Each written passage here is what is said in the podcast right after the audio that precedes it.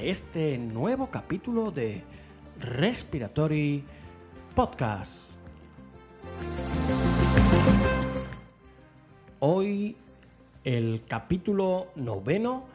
de la primera temporada en el que hablaremos sobre la carga de la enfermedad respiratoria a nivel mundial con motivo del análisis del Global Burden of Disease.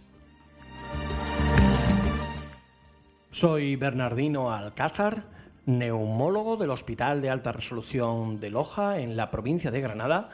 y dirijo este Respiratory Podcast en el que intentamos dar a conocer las últimas novedades que han aparecido en el campo de la neumología y de las enfermedades respiratorias en general.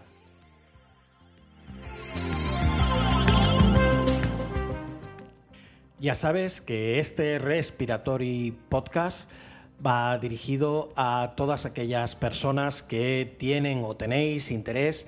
en aprender sobre ciencia, sobre enfermedades respiratorias, conocer qué es lo último, como decía, eh, que hay de novedad en este maravilloso campo y sobre todo hacerlo de una forma amena para que mientras que vas conduciendo, por ejemplo, camino del trabajo, o mientras que has salido a pasear al perro, o por ejemplo, mientras que estás en el gimnasio haciendo algo de ejercicio, puedas ah, aprovechar ese tiempo y ponerte al día en este campo maravilloso de la medicina.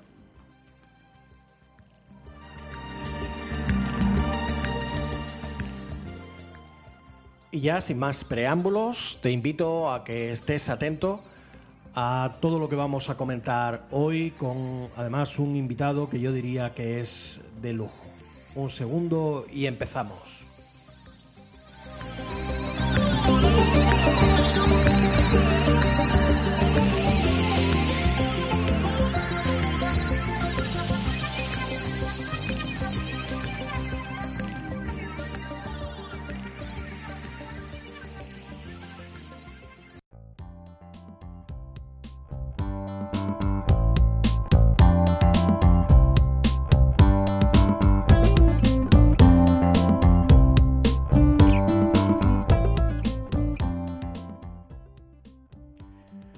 Entrando ya un poco en este capítulo, como digo, el capítulo noveno de Respiratory Podcast, eh, hace algunas semanas eh, salió publicado en el Lancet Respiratory Medicine, que probablemente sea la segunda revista en el campo eh, de la neumología, si no la primera, un análisis realmente muy interesante acerca de la carga de las enfermedades respiratorias a nivel mundial,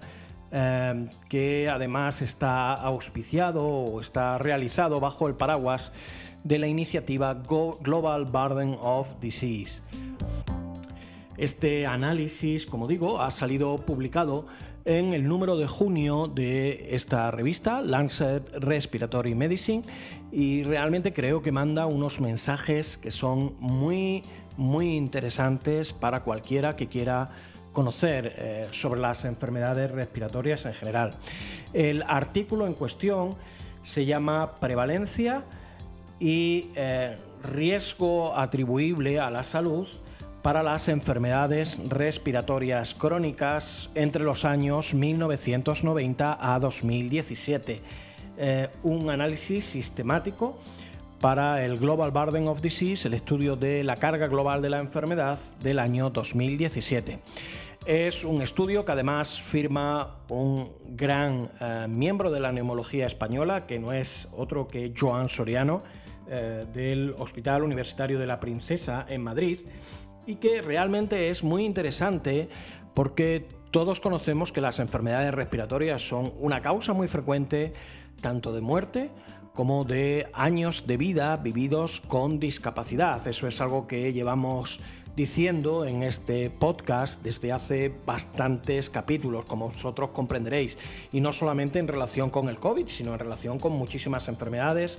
como el asma, la EPOC, las enfermedades intersticiales. Curiosamente, a pesar de que sabemos que las enfermedades respiratorias son muy frecuentes y que originan mucha discapacidad, eh, no teníamos los datos exactos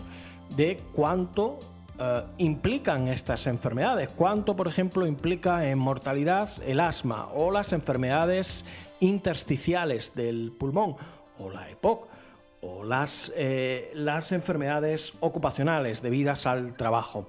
Y este análisis, como digo, del Global Burden of Disease no hace ni más ni menos que intentar poner los números a esta, a, estas enfermedades, ¿no? que puedan ser fácilmente identificables como eh, causa de años de vida con discapacidad,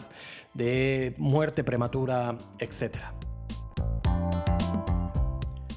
Y para todos aquellos que, por supuesto, queráis leer el trabajo, eh, os pondremos también el enlace en, el capítulo, en la, aplicación de podcast para que podáis descargarlos. Pero bueno, eh, supongo que muchos querréis saber los datos simplemente sin necesidad de tener que leer el, el artículo.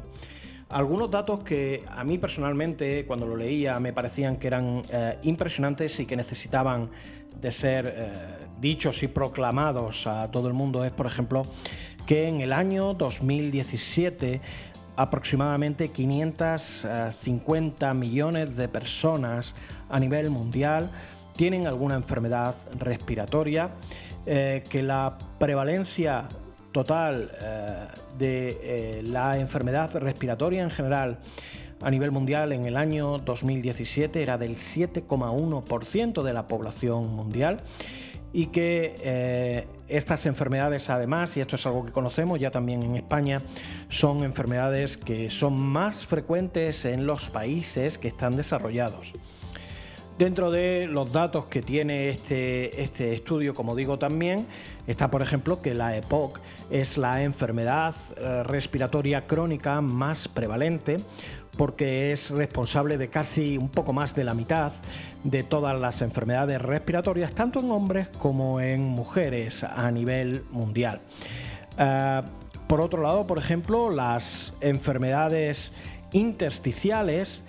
y también la sarcoidosis pulmonar, que es una enfermedad un poco más rara, son también eh, frecuentes, mucho menos por supuesto que la EPOC o el asma, pero son también frecuentes eh, y sobre todo eh, mucho más eh, prevalentes o frecuentes en varones que en mujeres.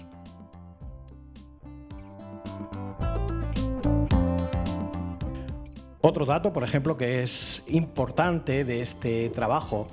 es que en el año 2017 a nivel mundial hubo 3.915.000 fallecimientos eh, con un incremento de la mortalidad por enfermedades respiratorias comparado con el año 1990 de un 18.0%.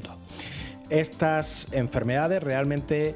causan, eh, las enfermedades respiratorias causan el 7% de todas las muertes a nivel mundial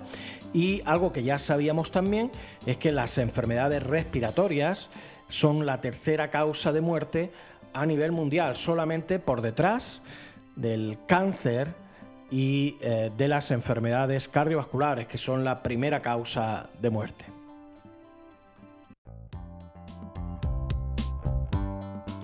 Además de todos estos datos de prevalencia y de mortalidad,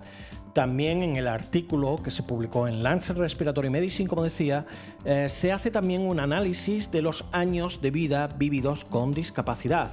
los DALIs. Estos DALIs eh, lo que muestran es que con respecto al año 2017 ha habido un incremento de los años en los que los pacientes están con síntomas con incapacidad y que sería aproximadamente de un 13,3% este incremento. Eh, em, estos años de vida vividos con discapacidad provienen tanto de los años de vida perdidos, por muerte prematura, como también por los años en los que el paciente está con, síntomas. Y realmente, bueno, pues se ve como en, por ejemplo, en países en vías de desarrollo, lo que suele pasar es que la gente no es que viva con una enfermedad respiratoria, sino que muere de forma prematura por una enfermedad respiratoria. Y en los países más desarrollados, aproximadamente esto es más o menos la mitad, la mitad de los años de vida eh, vividos con discapacidad eh, provienen por muerte prematura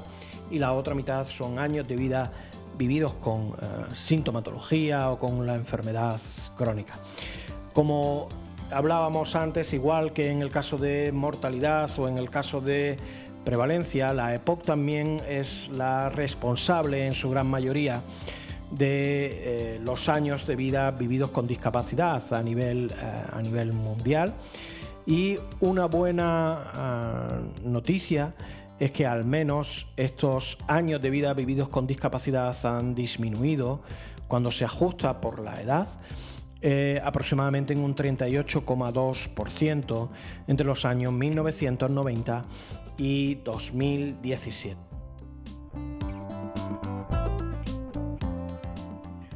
Y por último, y no por ello menos importante,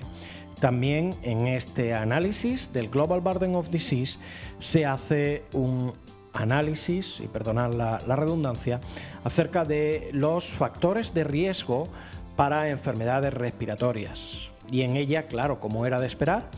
eh, el tabaco es el factor de riesgo más frecuente para las enfermedades respiratorias a nivel mundial. Pero no es solamente eso, sino que, por ejemplo, a nivel de las mujeres, a nivel mundial, eh, la exposición a humos dentro de la casa, por ejemplo, por eh, el cocinar, las cocinas con carbón, con leña, que son tan frecuentes todavía en el mundo rural, eh, pues como decía, la exposición a humo dentro de la casa es el factor de riesgo a nivel mundial más importante para las mujeres, sobre todo en el sudeste, en el sur asiático y en el África subsahariana.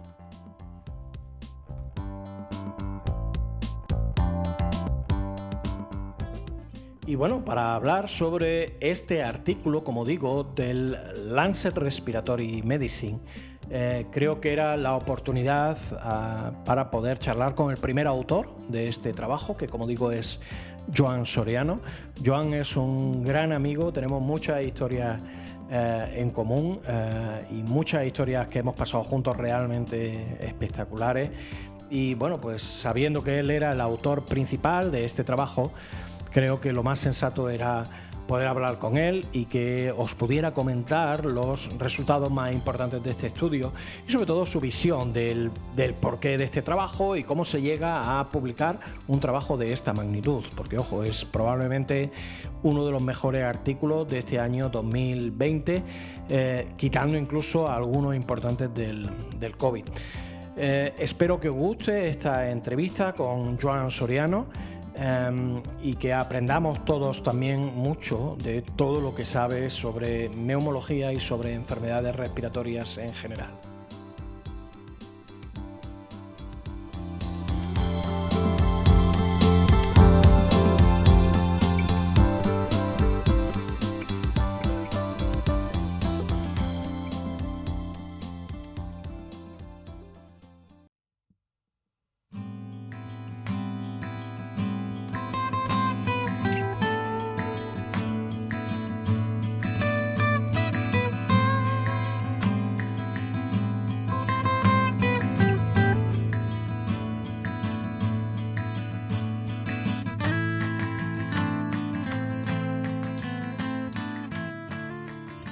Siguiendo con este capítulo de Respiratory Podcast, hoy tengo el placer de poder compartir un rato, aunque sea virtual, con un gran amigo como es Joan Soriano. Joan es epidemiólogo y es miembro del Servicio de Neumología del Hospital Universitario de la Princesa en Madrid y es también profesor de la Facultad de Medicina, es la Universidad Autónoma, ¿no, Joan? Ajá. Eh, exacto. Bueno, y, Joan es el autor principal de una publicación que ha salido recientemente en Lancet Respiratory Medicine acerca del impacto de las enfermedades respiratorias eh, en, los años de vida vividos con discapacidad y es un análisis del Global Burden of Disease. Joan, muy buenas tardes y gracias por estar conectado en esta hora interperspectiva. Gracias, Nino. Buenas tardes. Muy bien, bueno, pues tal vez lo primero sería, eh, hay mucha gente que está, estoy seguro que sabe lo que es el Global Burden of Disease, pero como este podcast lo oye gente que a lo mejor no está metida en el mundo de la, de la neumología, ni siquiera a veces en la medicina como tal, eh, son gente que escucha, pues son estudiantes de medicina, etcétera. Tal vez sería bueno que comentaras en una breve línea eh, qué es el Global Burden of Disease y, y, bueno, cuál es el fin realmente de esta iniciativa. Claro, este estudio, el estudio de la carga mundial de las enfermedades, por sus siglas en inglés el GBD, es una iniciativa de salud pública que se considera la más relevante tanto en cuanto a profundidad como cuantitativamente en salud pública de eh, los últimos 20 años. Y como todo en esta vida, pues empezó por el entusiasmo de dos personas, uno era un economista y médico de Nueva Zelanda, Chris Murray, y el otro un demógrafo de la Organización Mundial de la Salud, Alan López, que es australiano pero con raíces asturianas. Y entonces ellos dos hicieron algo que inicialmente se consideraba una tarea imposible y de hecho les tildaron de científicos locos y ellos querían identificar de qué muere cada persona en el mundo por país, por edad y por sexo, y luego también querían identificar qué enfermedades tiene cada persona también por país, por edad y por sexo. Y esto lo iniciaron en los años 90, en, los en el año 1997 hicieron el primer artículo de este GBD y ahora pues es una métrica que se publica cada año y en él participan más de 4.000 investigadores de prácticamente cualquier país del mundo y pues se considera el estándar de oro adoptado no solo por la OMS o el CDC europeo, sino también pues por gobiernos o aquí en España incluso por comunidades autónomas para identificar lo que es la carga de las enfermedades y de qué muere cada persona.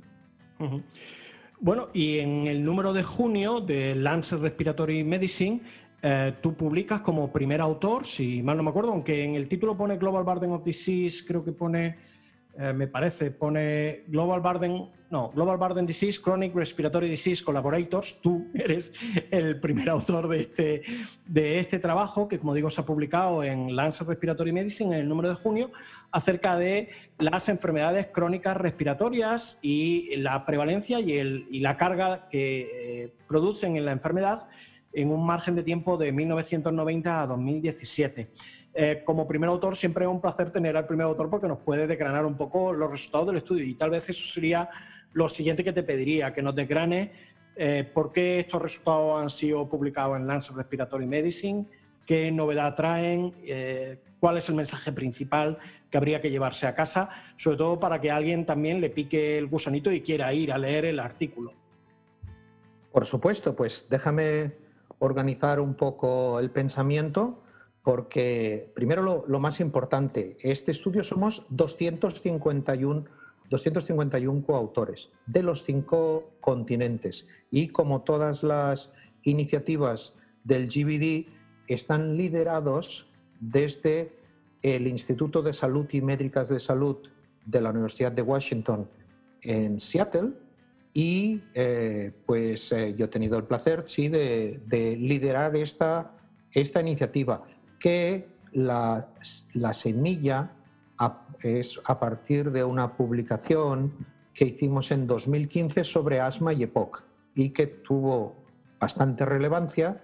pero nos dimos cuenta de que así como para cáncer, para los diferentes tipos de enfermedades cardiovasculares o para las enfermedades metabólicas, había subanálisis específicos que cuantificaban cada una de estas enfermedades en revistas específicas, pues eh, hasta la fecha no había ninguna que englobara las enfermedades respiratorias crónicas en su conjunto, entendiendo que no solo como epoquiasma, sino también las enfermedades pulmonares intersticiales, las sarcoidosis, la neumoconiosis y otras ocupacionales. Y entonces, pues esto ha sido dos años largos de trabajo en el cual, pues básicamente, estos análisis lo que realizan pues son metaanálisis y revisiones sistemáticas de toda la evidencia, no solo de todas las enfermedades respiratorias crónicas, sino en este caso pues también en cada país y no solo en publicaciones en inglés, sino también en cualquier, en cualquier idioma. Y esto pues genera una cantidad ingente de información, mucha de ella ya está disponible online en los servidores de la Universidad de Washington. Pero eh, como todo se requiere una estrategia de análisis e interpretación para producir sentido a estos datos. Y entonces como una de las novedades de este análisis son las cifras. Por ejemplo, no se había cuantificado nunca hasta la fecha cuántas personas en el mundo tienen una de las enfermedades respiratorias crónicas. Y ahora sabemos, con los datos del GBD del año 2017, que había 545 millones de personas con una afección respiratoria crónica. Esto representa el 7,4 de la población mundial, que sufre mucha morbilidad y mortalidad prematura. Por ejemplo, también ahora sabemos que casi 4 millones de personas, en concreto 3,9 millones de personas, mueren por enfermedades respiratorias crónicas cada año, con lo cual es la tercera causa de mortalidad global solo por detrás de las enfermedades cardiovasculares y el cáncer. Y entonces tanto el análisis de morbi-mortalidad como el análisis de los años de vida ajustados por discapacidad, los ya famosos DALIs, que nos permiten comparar las enfermedades respiratorias crónicas entre sí con la morbilidad desde de una cefalea hasta de un ictus o de cualquier tipo de cáncer. Y entonces estas son métricas que también se originaron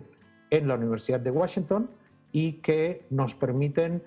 comparar tendencias dentro de cada una de estas enfermedades y luego también comparar la, carga poblacional entre pues, enfermedades de diferentes especialidades, las respiratorias, las cardíacas, las metabólicas, los accidentes, las enfermedades infecciosas o las enfermedades crónicas, con lo cual nos permite ese primer paso que se dice en salud pública, que el primer paso de curar es medir. Y si se mide bien, luego se puede curar bien.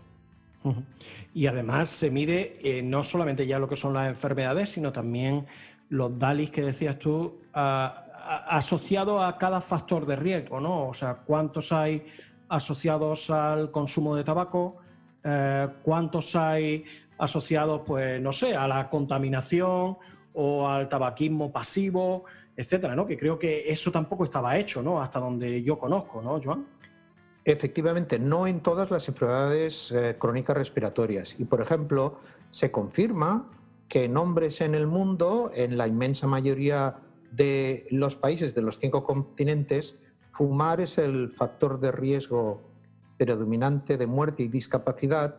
en hombres. Sin embargo, entre las mujeres existen excepciones, ya que, por ejemplo, la contaminación del aire de los hogares a partir de combustibles sólidos para cocinar o para calentarse son el principal factor de riesgo de enfermedades respiratorias en muchas áreas de Asia y de África. Y, por ejemplo, en un editorial acompañante en este estudio en Lancet Respiratory Medicine, los doctores Lavaki y Mailan Han de la Universidad de Michigan en Ann Arbor indican que hemos de mantener la lucha contra estos factores de riesgo, contra el tabaco, por la reducción de la contaminación atmosférica ambiental externa y la ambiental interna, por estas biomasas de cocinar y de calentarse, pero también se ha de diagnosticar antes y mejor las enfermedades respiratorias y luego sobre todo también se ha de vigilar esa distancia que hay de las enfermedades respiratorias respecto a la financiación de la investigación clínica, epidemiológica y translacional que tienen con respecto a otras enfermedades que tienen mucha menos carga poblacional. Estoy hablando, pues, por ejemplo, actualmente del SIDA o de otras enfermedades más minoritarias, pero sin embargo, aunque su carga poblacional es menor, están mucho más sobrefinanciadas con lo cual ha de haber un cierto equilibrio y redistribuir los gastos en las enfermedades según la morbimortalidad que ellas acarrean. Eh, sí, totalmente de acuerdo, Joan, porque además en el último capítulo del podcast eh, ya comentamos también que uno de los problemas que tiene las enfermedades respiratorias es que reciben poca financiación para la carga de enfermedad o todo lo que producen, ¿no? de discapacidad, etcétera. Y SIDA o incluso algunos tipos de tumores, por ejemplo el cáncer de mama, que es verdad que es muy frecuente y que produce tal, pero no mata a tanta gente como por ejemplo las enfermedades respiratorias en general.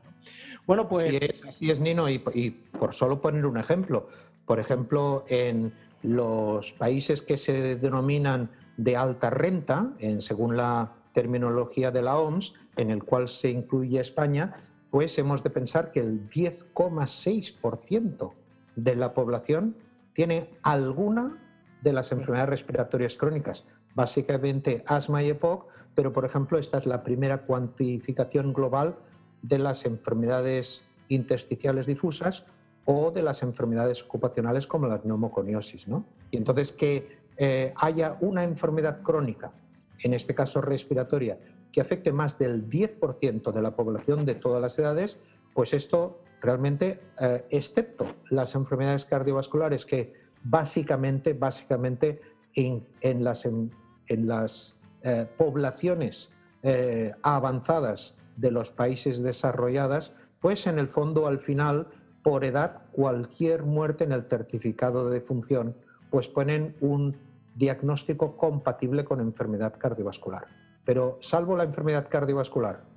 y las enfermedades oncológicas, sin duda hemos de aprender a hacer un poco más de marketing y vender mejor tanto a las administraciones como respecto a otras especialidades la elevada carga poblacional de morbimortalidad de las enfermedades respiratorias crónicas.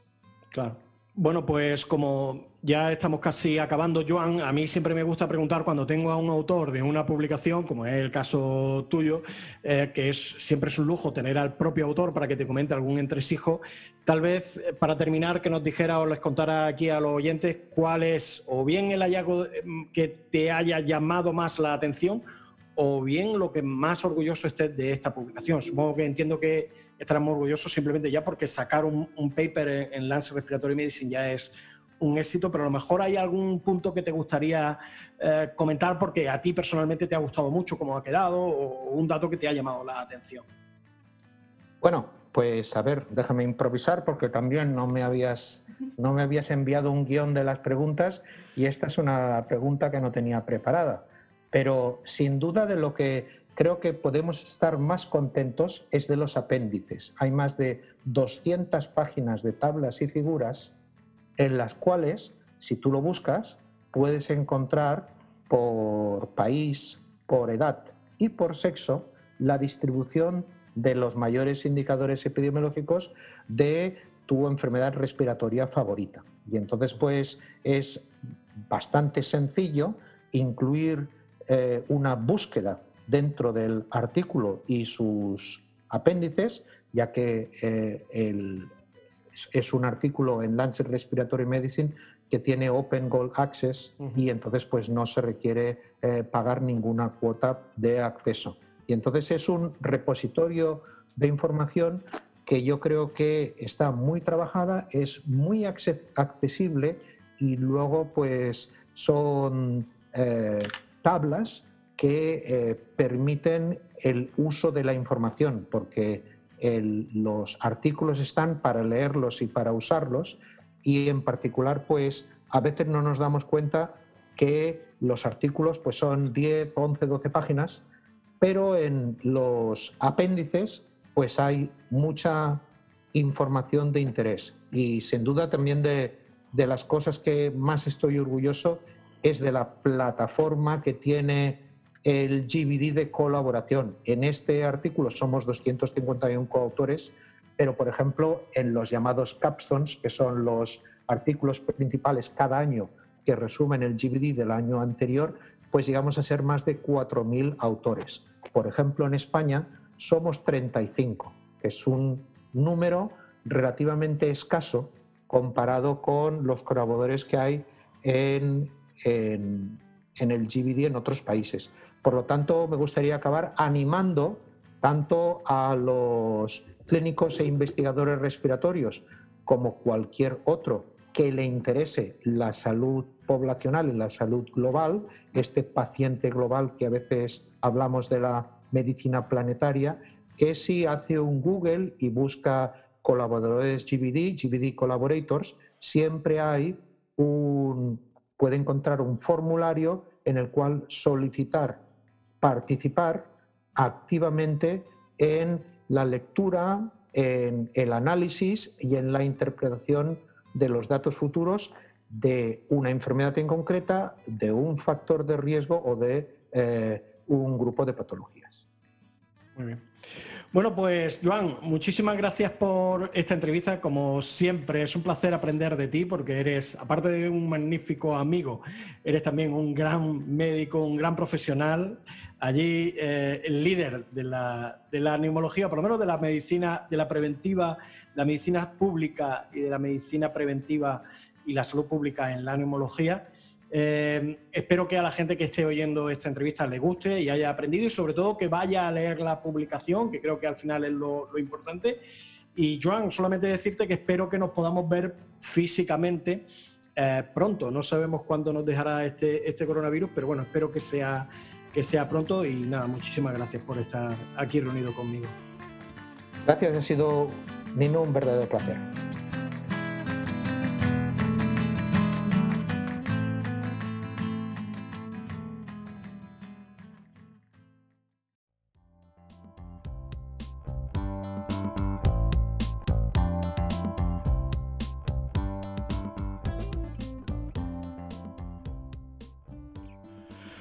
Bueno, pues esta ha sido la entrevista con Joan Soriano, que eh, viene con este capítulo, como digo, el capítulo noveno de la primera temporada de Respiratory Podcast. Eh,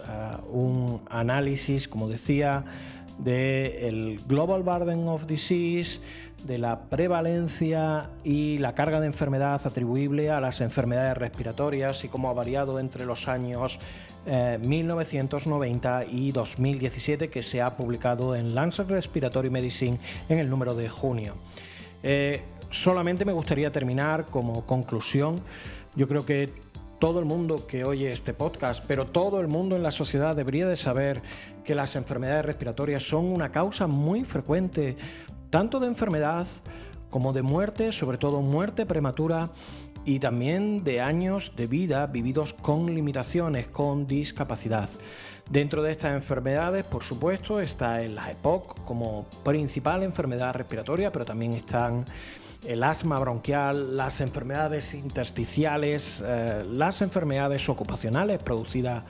por el trabajo, donde uno está, donde uno está trabajando. Eh, y creo que este análisis refuerza mucho esa idea y nos debe de poner también las pilas, creo que Joan lo comentaba también en la entrevista, eh, que eh, estas enfermedades no se ven como una, como una prioridad para los sistemas em, los sistemas de investigación, para las redes de investigación y realmente reciben muy pocos fondos de investigación para mm, la cantidad de enfermedad que producen. Yo creo que eso es uno de los retos que tenemos los que nos dedicamos a las enfermedades respiratorias, de pedir que por favor se tenga más en cuenta esto, que se necesita investigación en todo campo de la medicina que quiera avanzar, se necesita investigación y que esta investigación debería de ir acorde o los fondos para la investigación deberían de ir acordes con eh, la carga que producen estas enfermedades. Bueno, pues este ha sido el capítulo noveno, como decía, de la primera temporada de Respiratory Podcast. Espero que os haya gustado esta entrevista y este capítulo en general. solamente me gustaría acabar eh, recordándoos a todos que por favor le deis al me gusta en esta aplicación de podcast que utilicéis, ya sea Apple Podcasts, eBooks, Spotify o Anchor que os suscribáis al canal para que así en cuanto salga el siguiente capítulo directamente ya se os descargue en vuestro teléfono móvil, en vuestro ordenador o donde lo oigáis este podcast. También recordaros que hay una lista de Spotify con las canciones con las que terminamos normalmente cada capítulo, a la que también os animo a que os suscribáis. Y bueno, pues terminar nada más que diciendo que eh,